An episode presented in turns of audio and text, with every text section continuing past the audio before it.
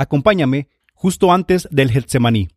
Jesús se dirigió a sus discípulos para adelantarles algunos sucesos que iban a pasar en las próximas horas.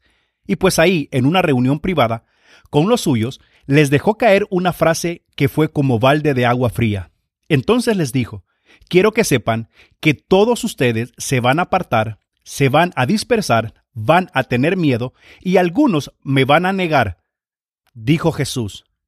Entonces uno de ellos saltó de inmediato como cuando le dan un dulce a un niño, y tomando la palabra dijo, Momentito, momentito, no niego que todos estos se puedan escandalizar, pero yo, yo, tú sabes que nunca lo haría, pues tú me conoces y sabes que puedes contar conmigo.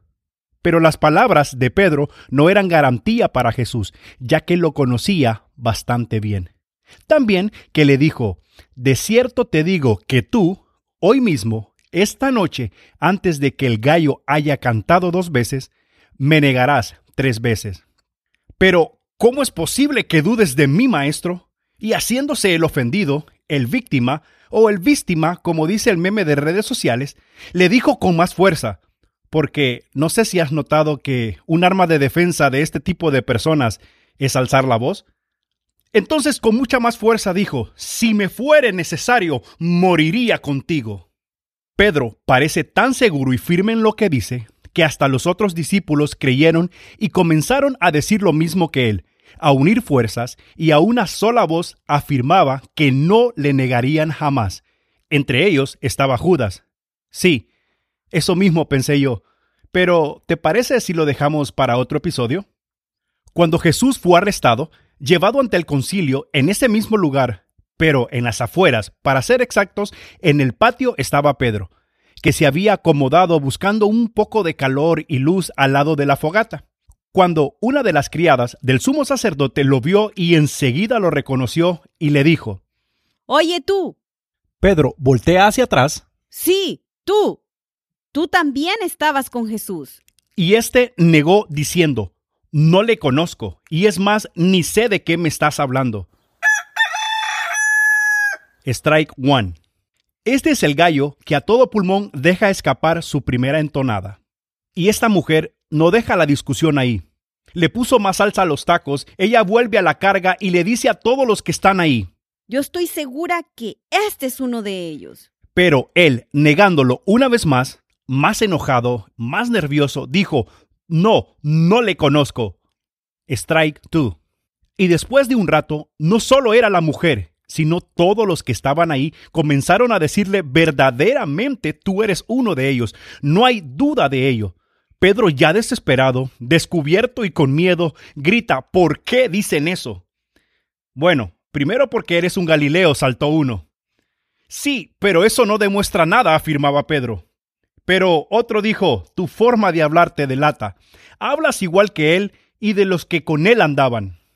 Entonces Pedro, ya muy nervioso, a gran voz juraba y dijo, no, no, no conozco a este hombre.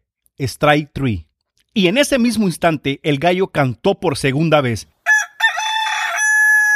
Y mirándole Jesús, Pedro se acordó de las palabras de él, antes que cante el gallo, dos veces, tú me negarás, tres veces.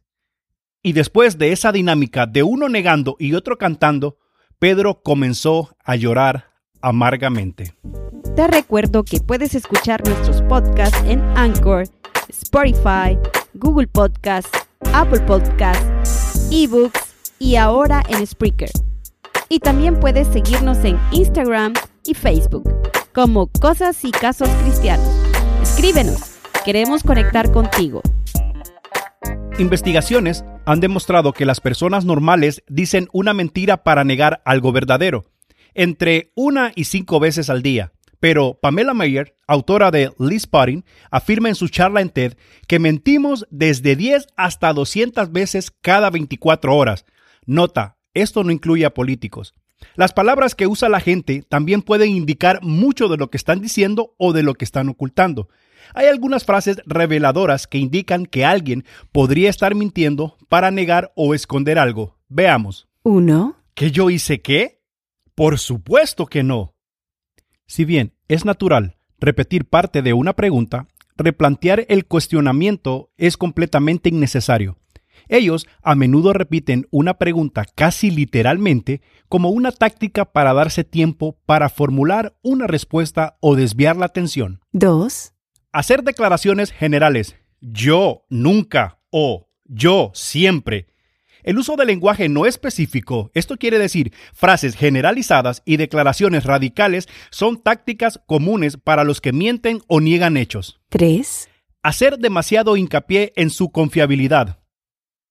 Estas personas a menudo ponen demasiado énfasis en su veracidad al agregar palabras o frases a una declaración que pretenden hacer que suenen más convincentes. Sin embargo, el efecto real suele ser todo lo contrario.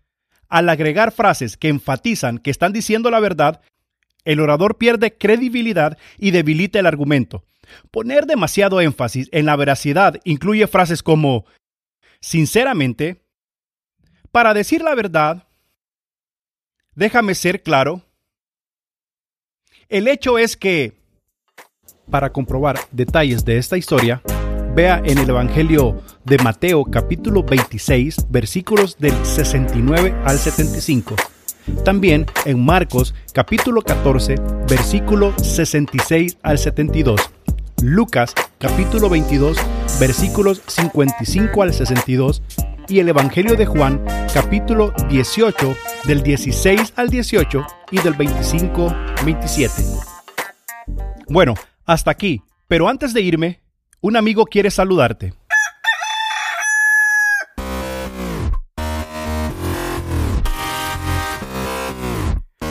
Gracias por escucharnos y recuerda que nuestra próxima cita está a un clic de distancia.